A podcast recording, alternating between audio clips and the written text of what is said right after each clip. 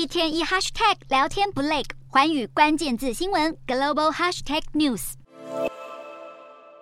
最近，美国军方泄密事件揭露了白宫长期监听友邦的领导人通话，在国际上闹得沸沸扬扬。但没想到，推特执行长马斯克又开了一枪。马斯克这个月中旬接受美国福斯新闻专访，他在访谈中揭露华府的监控触手早就深入推特，就连私人的聊天室也不放过。近来，中国因为海外警察局事件被美国紧咬，长期监控海外侨民。碰上马斯克爆料华府一事，总算是捡到好大一把枪。中国外交部表示，美国连盟国领导人的隐私都不尊重，那么监控自己国内的社群媒体用户就更不令人意外了。此外，马斯克也在访谈中大谈 AI 问题，除了警告 AI 研发可能危及人类文明，也针对近来因为隐私风暴被盯上的 OpenAI，批评该公司训练 AI 说谎。而马斯克也表示，自己为了抗衡，要推出新的 AI 产品。马斯克从买下推特开始就风波不断，过去曾被质疑罔顾言论自由，现在爆料政府府批评其他公司，还要推最真实的人工智慧，也让外界相当好奇马斯克的下一步动作。